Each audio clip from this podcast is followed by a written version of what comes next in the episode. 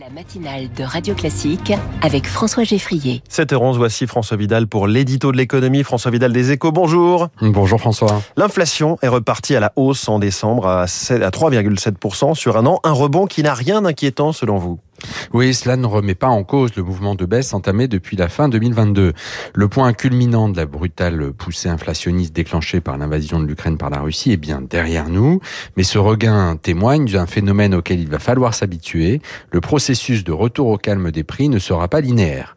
Pour une raison simple, les tensions géopolitiques ne sont pas prêtes de disparaître. Or, on le sait, elles se traduisent par une forte instabilité sur les cours des matières premières. C'est précisément ce qui s'est passé en décembre avec la hausse des prix de l'énergie provoquée par les attaques de drones en mer Rouge.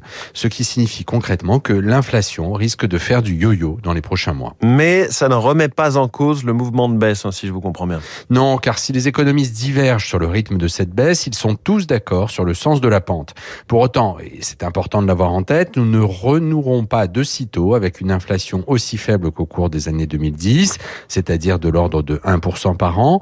Pour la plupart des experts, la hausse des prix pourrait bien rester durablement au-dessus du seuil des 2% annuels euh, visés par les banques centrales. D'abord parce que la transition énergétique ne sera pas à coût zéro pour les producteurs d'énergie et encore moins pour les consommateurs.